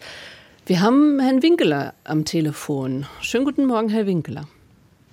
Einen schönen guten Morgen. Ich hoffe, Sie hören mich. Sehr gut hören wir Sie. Sie warten schon eine ganze Weile in der Leitung und ich glaube, Sie bringen mal einen ganz anderen Aspekt in unsere Sendung nach dem, ja, was ist mir wichtig? Was gibt meinem Leben einen Sinn? Was ist für Sie da ausschlaggebend? Ganz genau. Ich habe äh, gerade schon mit Ihrer Kollegin kurz äh, im Briefing gesprochen und haben auch kurz versucht, das sehr ähm, prägnant festzuhalten. Also bei mir ist es so, ich bin äh, als Seelsorger tätig. Ich bin noch relativ jung, 34 Jahre alt bin mit ganz viel Euphorie und Optimismus in den Beruf hineingegangen und äh, musste dann aber ganz schnell ähm, ja, viel Enttäuschung ähm, feststellen, viel Desillusion, aber auch genau auch dieses Empfinden von ich werde nicht gebraucht und mhm. auch ähm, das hat ja etwas mit Selbstwirksamkeit zu tun. Also wenn man sich nicht als selbstwirksam erfährt, kann das einen Menschen, würde ich mal allgemein behaupten, durchaus in die Krise stürzen. Und ähm, jetzt ist es ja so, jedes Kreuz erinnert uns ähm, daran, dass im Christentum das Leid eine sehr positive Deutung erfahren hat. Das heißt, der leidende Christus zeigt uns irgendwie, Leiden ist etwas Gutes im Leben. Und äh, in meiner Bewältigung mit der Krise habe ich auch gedacht, okay, umso mehr du leidest, umso wichtiger und umso besser ist das auch für dich und dein Leben. Es zeigte sich aber, ähm, dass das nicht tragbar ist. Also ich habe mich auch in den Momenten, wie ich versucht habe, jetzt darzustellen, auch mit mhm. dem, der Frage auseinandergesetzt, was möchte der liebe Gott von mir? Und das habe ich erstmal damit beantwortet. Er möchte, dass ich durch Leiden vorankomme, ne? also Selbstaufgabe und so weiter. Und ähm, jetzt aber, und jetzt kriege ich die Kurve auch zu Weihnachten hin, ähm, ich musste mich dann in der Krise natürlich auch mit ähm, mir selber auseinandersetzen. Und ja, an Weihnachten glauben wir daran, ähm, an, ja, dass dieser Gott Mensch wird. Und das heißt auch, er nimmt den Menschen an. Und zwar nicht ein bisschen, sondern ganz. Das ist ja das große Credo ähm, des christlichen Glaubens. Und ja, diesen inneren Schritt musste ich dann auch vollziehen. Also zu sehen, dieser Gott, der will gar nichts, außer dass ich mich selber annehme und zwar so, wie er mich geschaffen hat. Und das ist ähm, mhm. das, was vielleicht jetzt so als Spaziergang gedanklich daherkommt, ist, mhm. glaube ich, äh, eine ganz große Herausforderung, weil das heißt auch, darauf zu gucken, wie man wirklich ist und das loszulassen, was man sich als Konstruktion über sein Leben gesetzt hat. Und ähm, ja, ich möchte mit meinem kleinen Anruf auch einfach allen Menschen Mut machen, ähm, die strugglen im Leben, die in Dunkelheiten gefangen sind und einfach sagen, genau, wenn wir den Mut bekommen, auf uns selber hinzugucken, dann ähm, kann unser Leben auch wieder licht und schön ja. werden. Und ähm, ja, das ist, glaube ich, das Schönste, was uns die Weihnachtsgeschichte zu liefern hat, nämlich die, diese große Botschaft, wir, müssen uns nur selbst annehmen, aber das ist die große Schwierigkeit. Das ist eine große Herausforderung. Und ich glaube, Frau Esch, Sie, äh, jetzt habe ich es wieder gemacht, Frau Schmidt natürlich, mhm. äh, Ina Schmidt, Sie hatten, glaube ich, das Wort Mut äh, vorhin auch schon mal gesagt. Äh, Herr Winkler sagt jetzt auch Mut. Mut erfordert das ja auch, sich, bei sich zu gucken, welchen Sinn sehe ich. Ne? Ja, also diese, diesen Mut, tatsächlich so diese Ehrlichkeit und diese mhm. Aufrichtigkeit auch sich selbst und der Situation natürlich, in der ich dann gerade bin, wenn ich diese Frage habe, ähm, aufzubringen, ist natürlich wirklich, es ist alles andere als, als leicht und es ist auch ungewohnt. Also es ist oft was, was wir ja im, in, in vielen alltäglichen Situationen eben gerade vielleicht nicht tun, weil wir dann versuchen, ähm, Dinge passend zu machen oder eben uns an Erledigungen oder Zerstreuungen oder was auch immer wir so zu tun haben, ähm, auch ein bisschen ähm, mit anderen Sachen zu beschäftigen, um diesen Fragen hin und wieder aus dem Weg zu gehen. Herr Winkler, was ich ähm, nur interessant finde eben, Sie haben natürlich jetzt die, die ganz große Sicherheit, so wie ich das bei Ihnen rausgehört habe, dass Sie eben in diesem Glauben sozusagen beheimatet sind. Wir haben ähm, schon gehört, so in seinem Leben zu Hause zu sein. Und wir leben natürlich in einer Welt, in der genau diese Frage für viele Menschen aber eben eine ist, bei der sie sich nicht sicher sind. Also bei der sie nicht wissen, woran glaube ich eigentlich tatsächlich, was will ich auch glauben können, warum glaube ich dies und etwas anderes nicht. Wir haben vorhin schon von dem heiligen Moment gehört. Und ich glaube, genau diese Thematik ist eben eine, die natürlich dazu beiträgt, dass wir uns an manchen Stellen so schwer tun, eben diesen Mut aufzubringen und sich zu fragen, wie funktioniert denn eigentlich der Glaube an eine sinnvolle Welt, eben in einer Welt, in der ähm, so etwas Göttliches nicht zwingend selbstverständlich ist. Also wo wir eigentlich in einer säkularisierten Situation dieselben Fragen haben und nicht in dieser Sicherheit und Geborgenheit von etwas ähm, uns auch einrichten können, weil wir vielleicht weder so erzogen worden sind, noch das Gefühl haben, dass uns ähm, auch etwas begegnet, worauf wir uns einlassen wollen. Und das ist wahrscheinlich etwas, was wir eben im Moment in der Gegenwart einfach für uns füllen müssen mit Austausch, mit Möglichkeit, mit dem, was Sie ja auch zur Verfügung stellen, so wie ich das verstanden habe. Ähm, also ein seelsorgendes Gespräch zu führen, was eben nicht nur sozusagen die, die Lösung in einer göttlichen Antwort sucht, sondern auch auf sich selbst zurückverweist. Also das fand ich jetzt auch sehr beeindruckend. Herr Winkler, Sie haben es selber einen Spaziergang genannt, der gar nicht so ein einfacher Spaziergang ist. Danke dafür. Dankeschön. Vielleicht nur noch ein ganz kurzer Kommentar, um auf das vorherige einzugehen. Also ich habe mich gestern auch noch mit einem lieben Freund aus Holland unterhalten, der sehr äh, philosophisch interessiert ist. Und wir haben uns auch darüber unterhalten, ne, was leisten Religionen überhaupt und Spiritualität. Mhm haben das auch ganz versucht, ähm, nüchtern zu betrachten. Und am Ende mussten wir doch sagen, selbst wenn alles nur Mythos ist, aber es deutet sich irgendwie an und wenn nur evolutiv, dass wir Menschen nicht dafür gemacht sind, bisher ähm, uns mit ganz vielen verschiedenen Stories auseinanderzusetzen und uns die Frage zu stellen, welche ist denn jetzt nun die richtige, sondern irgendwie sind wir darauf angewiesen, in unserem Leben uns festzulegen und dieses Ja zu sprechen und zu sagen, ja, daran halte ich fest und das ist die Story, der Mythos, der Glaube, der meinem Leben mhm. Sinn und Halt gibt. Und ähm, ja, ich glaube, das kann uns keiner abnehmen und das ist vielleicht aber auch eben die Krux an unserer individualistischen Welt. So viel Vorteile sie auch hat, aber es ist auch ein Kreuz. Eine Aufgabe. Johannes Winkler, unser Hörer. Dankeschön für Ihren Anruf. Ich danke Ihnen. Ähm, Spiritualität, Glauben haben wir bisher wenig in der Sendung angesprochen. Frau Thesen, unsere Hörerin, möchte das aber auch tun. Frau Thesen, schönen guten Tag. Ja, guten Morgen. Oder? Sinn des Lebens, Glaube, das hängt für genau. Sie ganz eng zusammen. Ich kann mich direkt Herrn Winkler anschließen, ja. Also ich finde das auch im Glauben, den Sinn des Lebens. Und ich finde auch, dass vieles, was die Hörerinnen und Hörer schon genannt haben, auch darin mündet im Grunde. Also ob sie das selber für sich angenommen haben oder nicht. Ähm, für mich ist das, was sozusagen Jesus Christus in diese Welt gebracht hat, die personifizierte Liebe sozusagen, ist ja das, was auch ähm, in vielen ja, Erfolgsmomenten oder heiligen Momenten, wie es jetzt auch oft genannt wurde, ähm, passiert. Nämlich ähm, wir erleben Liebe und ähm, geben das untereinander weiter, ob das jetzt im Dorfladen ist oder in der Sterbehilfe. Mhm. Und ähm, das ist für mich, ähm, ja, also da ist für mich die Bibel sozusagen ein, ja, sehr glaubwürdiger und für mich auch der überzeugendste Antwortgeber auf diese Frage, was ist der Sinn des Lebens? Mhm. Frau Thesen, Dankeschön für Ihren Anruf. Gerne. Das nochmal unterstützt zu haben. Also ähm, vielleicht einen ganz anderen Gedanken hat unsere Hörerin Frau Eleonore Föhring-Drositsch. Schönen guten Tag. Guten Tag. Ähm, eigentlich gar nicht anders. Mhm. Ähm, Ähm, und ich wurde auch inspiriert, inspiriert durch meine Vorredner und auch äh, das Buch von Viktor Frankl, trotzdem Ja zum Leben sagen. Das habe ich auch gelesen. Und ähm, es kann ja kaum einer von uns behaupten, solch etwas äh, durchlebt zu haben. Und deshalb, mhm.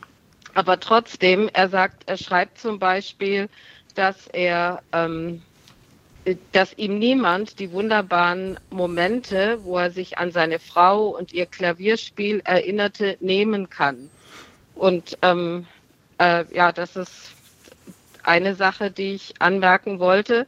Und als ich angerufen habe, habe ich gesagt, dass man eben immer die äh, Dankbarkeitsmomente suchen soll. Also man kann, äh, der Anrufer ganz am Anfang hat dieses tolle Dorf gegründet, aber und, und seinen Job aufgegeben und das kann vielleicht nicht jeder. Aber ähm, auch die Kassiererin, die kann so oder so sein. Oder ich erinnere äh, an einen Busfahrer der Linie 100 in Berlin, der hat die Leute immer mit äh, tollen Geschichten unterhalten. und äh, so einen gibt's nicht mehr. Ne? Die meisten sind grummelig. Und sie könnten sich aber auch entscheiden, nicht mehr grummelig zu sein. Und ähm, ja, und dann ist das Leben anders. Und, und wir müssen diese Momente dann aber auch ähm, tatsächlich wahrnehmen und wie Sie gesagt haben, eben dann auch dankbar dafür sein. Ne? Also auch da genau. die andere Seite muss auch wiederum äh, ja mitmachen. Also äh, Sie haben eben was angesprochen. Man sollte aber nichts erwarten. Einfach nur ja. ausfließen lassen. Interessanter ja. Gedanke, oder Herr Esch, also dieses Nichts erwarten und auch in die Vergangenheit. Also dieser der Blick in die Vergangenheit, das hatten wir vorhin, glaube ich, auch schon mal. Das ist auch ganz wichtig bei diesem, bei der Frage, was ist mir wichtig, ne? Tatsächlich auch zu resümieren. Ja, ja, also ich glaube, äh, was wir jetzt immer stärker auch durch die Beiträge der HörerInnen herausarbeiten, ist, wir brauchen eine Verortung in unserem Leben. Also diese, diese Frage, wofür stehst du morgens auf? Ähm, und dann die, die Antwort, die ich bringe, die sind natürlich vielschichtig. Aber was wir, und das sehen wir auch in unserer Forschung, aber das hören wir auch bei unseren HörerInnen, im Grunde genommen ist es relativ einfach. Wir brauchen eine Geschichte unserer selbst, die da bedeutet, wo komme ich her und wo gehe ich vermeintlich hin? Also, was ist der Boden, auf dem ich stehe? Wo bin ich beheimatet? Was ist der Dialekt, die Gerüche, die Gerichte, äh, die Gewürze, äh, mit denen ich sozusagen resonant bin? Was sind die Menschen um mich herum, die mich begleitet haben in der Vergangenheit oder die da sind? Und für welche bin ich wiederum Heimat? Mhm. Welche schauen zu mir? Und dann gibt es die Ebene wie in einem Koordinatensystem, wenn ich den Boden sozusagen auf der einen Seite habe, gibt es die Ebene über mir. Also was ist da oben drüber? Ob wir das Glaube nennen, ob wir das Gott nennen oder ob wir das, wie wir es gerade gehört haben, die Liebe nennen. Ähm, aber sozusagen, was reicht über mich hinaus? Und wenn, wenn wir Menschen ein solches Koordinatensystem haben, und das reicht aus der Vergangenheit, insofern ist die Vergangenheit, wir, wir, wir haben eine Geschichte. Und die mitzutragen, mitzuerzählen und dann auch wieder loslassen zu können, wir nennen das Generativität, sie in die nächste Generation zu überführen und dann auch gehen zu lassen, das ist die Lebenskunst per se. Ja. Äh, und an der arbeiten wir alle, jeder von uns, jeden Tag, bewusst oder unbewusst, und das Schöne ist, man kann es auch bewusst tun. Was mich da aber tatsächlich umtreibt, also wo Sie gerade sagen, wo bin ich beheimatet? Es gibt ja nun Menschen, die sind genau da rausgerissen aus verschiedensten Gründen ähm, mhm. und fühlen sich in der Gesellschaft, in der sie jetzt sein dürfen oder müssen, wie auch immer man das vielleicht interpretieren will, überhaupt nicht beheimatet und finden ihre Werte, die sie bisher begleitet haben, überhaupt nicht wieder. Mhm. Entschuldigung, das war Viktor Frankl aber auch. Der mhm. war auch herausgerissen und sowas von. Okay. Genau, deswegen, deswegen ja. ich finde äh, diesen Gedanken, Frau Heise, super. Nur ein, bin ganz kurz, ganz nur. Deswegen beginnt es mit einem selbst. Also mhm. zu, zu glauben, dass da draußen die Lösung ist und dass wenn nur da draußen eine Heimat ist und man mir freundlich ist und ich meine Gerüche finde etc., nur dann kann ich sagen, nein, es, es ist, dieses Koordinatensystem hat eben verschiedene Ebenen und es beginnt mit mir selbst. Im Idealfall treffen sich die Koordinaten in mir dort, wo meine Essenz ist.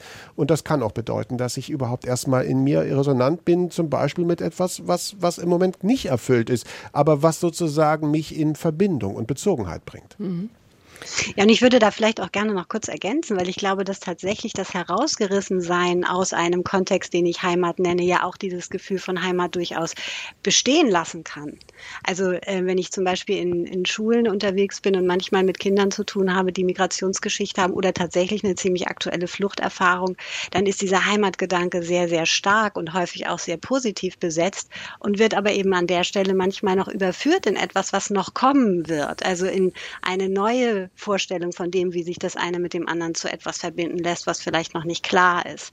Und das zu kultivieren und sich eben auch vielleicht von der anderen Seite zu fragen, wie begegne ich dann aber auch vielleicht Menschen, die eben an der Stelle ganz unterschiedliche Antworten geben, so dass wir auch gemeinsam zu so etwas kommen, was vielleicht ein neuer, ein neues äh, Gebilde von Heimat ist, das wäre dann was, was sozusagen das eigene oder diese Selbstwirksamkeit auch mit der Geschichte, mit dem, mit den Erzählungen von anderen zu etwas verbindet, was meine eigene Geschichte wahrscheinlich verändern wird. Mhm. Frau Furinger-Drost, Sie, haben, Sie merken, was Sie für eine Diskussion angestoßen haben. Dankeschön dafür. Sehr gerne. Und dass Ihr Husten sich bald wieder verzieht, wünsche ich Ihnen auch. Ein schönes Weihnachtsfest. Dankeschön. Schöne Weihnachten. Danke. Wiederhören. Und im Gespräch sind wir heute mit dem Mediziner Tobias Esch ähm, und mit der Philosophin Ina Schmidt über eine Frage, die uns jetzt schon seit neun begleitet, nämlich was gibt ihrem Leben Sinn? Und äh, mir ist dabei eingefallen, der Film, der ganz aktuelle Film von Wim Wenders, Perfect Days, was gibt ihrem Leben Sinn? Erzählt wird ja die Geschichte ähm, eines Mannes, der ein sehr einfaches Leben führt in Japan, ein anderes Leben geführt hat, jetzt aber Toiletten sauber macht und dabei sich sehr glücklich fühlt und darin auch einen Sinn sieht. Ich habe so drüber nachgedacht und würde die Frage gerne mal so in diese Runde geben, ob man nicht mit dieser Sinnsuche sich auch manchmal ein bisschen was beschönigt. Also ein schlecht bezahlter Job ist ein schlecht bezahlter Job und schlechte Lebensumstände sind schlechte Lebensumstände. Beschönigen wir da nicht vielleicht auch ein bisschen was mit so einer es hat alles in allem Schlechten steckt was Gutes. Herr Esch. Ja, also ähm, ich, ich zögere sozusagen jetzt ein bisschen, ähm, weil grundsätzlich stimmt das natürlich. Wir, was wir nicht machen sollten und was wir auch nicht wollen, ist durch die Idee von Sinn ähm, und Glück letztendlich äh, quasi die, die dunklen Seiten zuschütten oder die, die schwierigen Plätze und auch gerade da, wo Dinge falsch laufen in unserer Gesellschaft zum Beispiel, sie einfach äh, überbrücken, mit einem Lächeln drüber weggehen. Nein, das ist nicht gemeint. Und äh, ein schlecht bezahlter Job ist ein schlecht bezahlter Job, absolut richtig. Eine Erkrankung, ein Schmerz ist ein Schmerz. Es geht nicht darum zu sagen, ach komm, das bisschen Schmerz, das ist doch okay. Haben doch andere auch geschafft. Und schau dir Viktor Frankl an. Mhm. Nein, es geht darum, wie viel wir oben drauf packen, zum Beispiel Leid draufpacken durch unser Hadern mit dem, was ist. Andersrum gesprochen, das, was angesprochen gehört, das, was geändert gehört, gehört geändert. Die Frage nur ist, und das haben wir ganz häufig in, bei unseren HörerInnen gehört, bei Herrn Wortmann in der ersten Stunde, aber auch bei ähm, ähm, Frau Humberg, bei anderen, was der Mensch überhaupt nicht gut kann, ist in einer Ohnmachtssituation sein. Also in einer Situation, wo wir das Gefühl haben, wir sind in einer Sackgasse und wir stecken fest. Wir Menschen brauchen Bewegung und das Gefühl, immer sozusagen eine Möglichkeit zu haben. Deswegen ist gerade es so wichtig, dass wir mhm. in der Krise eben diese Möglichkeit behalten. Äh, Beppo Straßenkehrer bei Momo mhm. sozusagen, der den Sinn des Lebens damit findet, die Straße zu kehren. Natürlich dürfen wir das nicht ins Romantische umkehren und sagen, genau. ach, dein Leben ist blöd, dann, dann, dann äh, reinige jetzt Toiletten. Äh, äh, also die Dinge stehen nebeneinander. Trotzdem, ja, sie stehen nebeneinander und was geändert gehört, muss geändert werden. Gar keine mhm. Frage. Frau Schmidt, wollen Sie noch was ergänzen? Ja, jede Menge. Aber ähm, also einmal bei Beppo Straßenkehrer fällt mir natürlich ein, dass es da sehr schön ist, dass er eigentlich diesen, diesen Rhythmus, dieses, dieses Atmen, sich sozusagen mit der eigenen äh, Tätigkeit auch auf eine neue und andere Weise verbinden, sodass sie zu etwas anderem wird, vielleicht tatsächlich nochmal in den Vordergrund stellt, ähm, ohne dass es so beschönigend oder romantisierend wird, dass das was Großartiges ist, was, was er da tut.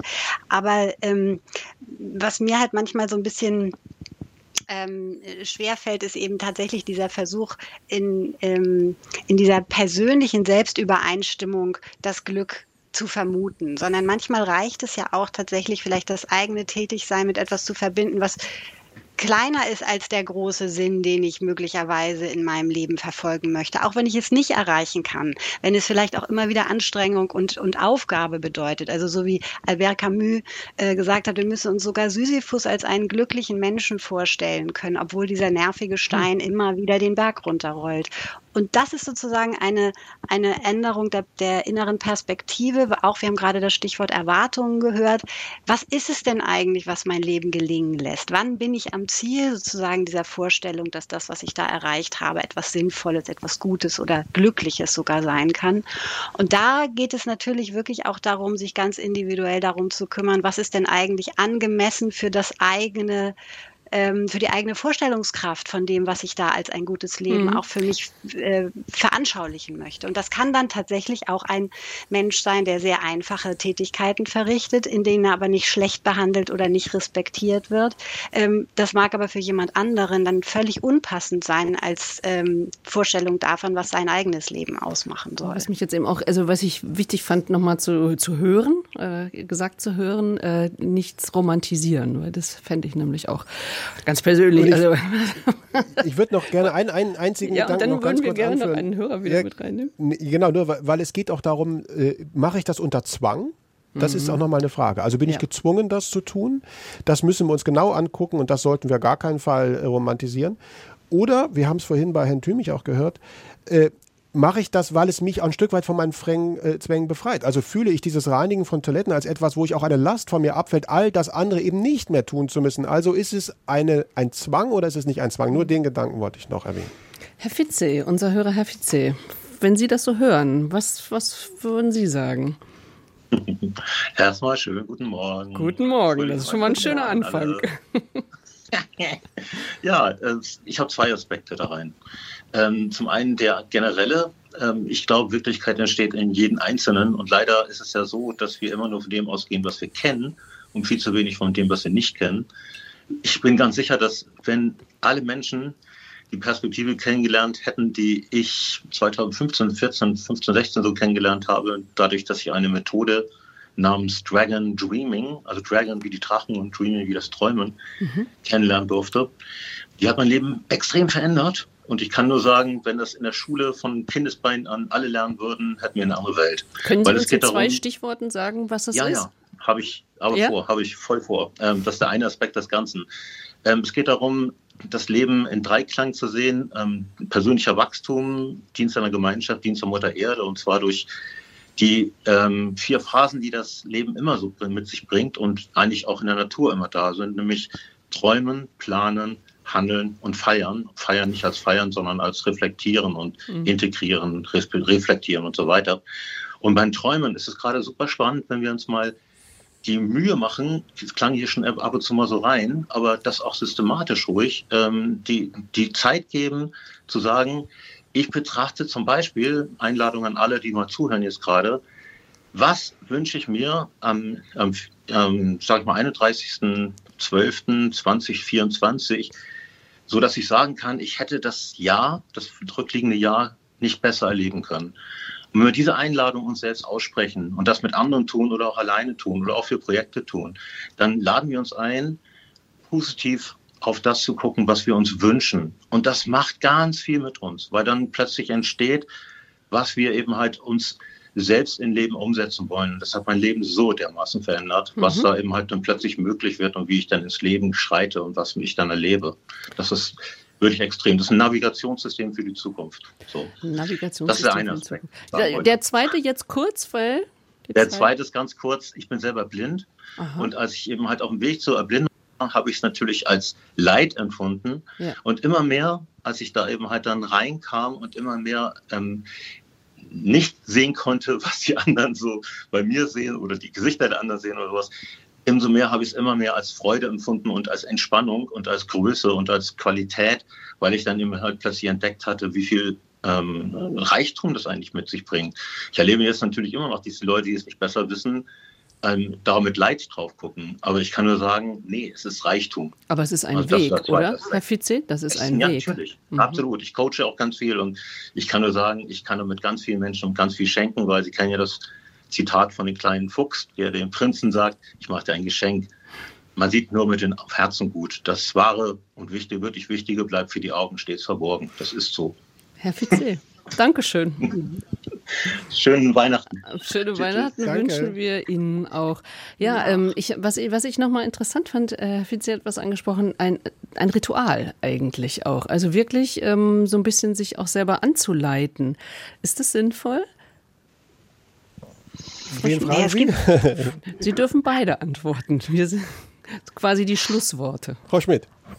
Ja, ich glaube, dass es ähm, unglaublich hilft dabei, auch für sich immer wieder einen Anfang zu finden, gerade wenn vielleicht die Bedingungen gerade nicht so ganz dem entsprechen, sich auch in Ritualen oder in Zeremonien oder eben auch in Methoden ähm, immer wieder so eine Art Anker zu setzen, indem ich weiß, es geht auch immer wieder den nächsten Schritt weiter. Und Herr Fitze hat ja jetzt gerade mit dem Träumen eigentlich das auch nochmal wieder aufgenommen, was wir vorher mit der Vorstellungskraft ähm, ähm, betitelt haben oder das so genannt haben, mhm. sich zu fragen, was nicht nur, was will ich oder was kann ich, sondern was möchte ich mir wünschen können, was will ich mir vorstellen als etwas, was ich für gut halte? Und dementsprechend dann ähm, sich in diesen, in diesen eigenen Strukturen, die ich mir da geben kann, dann auch ähm, manchmal entgegen der äußeren Umstände diese Wirksamkeit dann auch erhalten zu können. Das ist, glaube ich, der große Schatz, den man ähm, gewinnt, mhm. wenn, wenn wir uns äh, da sozusagen immer wieder selbst auch anleiten können und es nicht von außen kommen muss. Und Herr Esch, kann das äh, gerade jetzt in dieser Jahresendzeit, ist das eigentlich eine gute Zeit, sich die Sinnfrage zu stellen oder sollten wir das vielleicht lieber im, was weiß ich, Sommer kurz vom Schwimmbad machen? Also erstens, es ist immer die beste Zeit, das zu tun. Jeden Morgen neu. Und das Zweite ist, ähm, es ist tatsächlich eine gute Zeit. Wir wissen heute, wir forschen über Nostalgie. Nostos ist das Haus, nach Hause kommen und Algos ist der Schmerz. Wir sehen, dass wenn Menschen äh, sozusagen sich in ihr Zuhause und was beginnt mit dem in sich selbst zu Hause sein, wenn Menschen sozusagen auch träumen, wie wir es eben gehört haben. Unsere Vorstellungskraft ist, ist unendlich. Wenn wir uns sozusagen wähnen in einem Raum, in dem wir irgendwie zu Hause sind und sei es in unserer Fantasie, in unserer Drachenträumenübung oder in unserem Tagebuch, wo wir abends schreiben, wofür bin ich dankbar. Oder im dann, Gedicht dann, am Morgen. Oder im Gedicht, genau, äh, wie wir, wie wir äh, das bei Herrn Clemens gehört haben. Das heißt, ähm, wenn ich das tue, dann öffne ich einen Raum, in dem praktisch alles möglich ist. Und Nostalgie äh, ist sozusagen die Verbindung zu diesem Nachhausekommen, in sich zu Hause sein und nach Hause kommen. Und das Spannende ist, wir sehen, dass Nostalgie gerade in den Wintermonaten mhm. äh, besonders ausgeprägt ist. Und das Spannende ist, dass die Körpertemperatur sich sogar in der Wahrnehmung erhöht. Das heißt, es wird uns, wenn wir nostalgisch sind, im wahrsten Sinne des Wortes warm, warm mhm. ums Herz. Und deswegen ist das gerade in der ja. Weihnachtsend- oder in der Jahresendzeit genau der richtige Ort, um sich an genau diese Dinge zu erinnern. Wunderbar, dann haben wir genau den richtigen Zeitpunkt für unsere Sendung gewählt. Dankeschön. Wer das noch vertiefen will, Tobias Eschs Buch heißt Wofür stehen Sie morgens auf? Und Ina Schmidt, wo bitte geht's zum guten Leben? Das sind die aktuellen Bücher, die uns vielleicht so ein bisschen noch bei dem Gedanken weiter dranbleiben lassen. Frau Schmidt, Herr Esch, ich danke ganz herzlich für die Teilnahme. Ich danke allen Hörerinnen und Hörern ganz herzlich für die Teilnahme, auch wenn Sie nicht drangekommen sind. Ja, Sie haben mitgedacht. Also, danke Ihnen.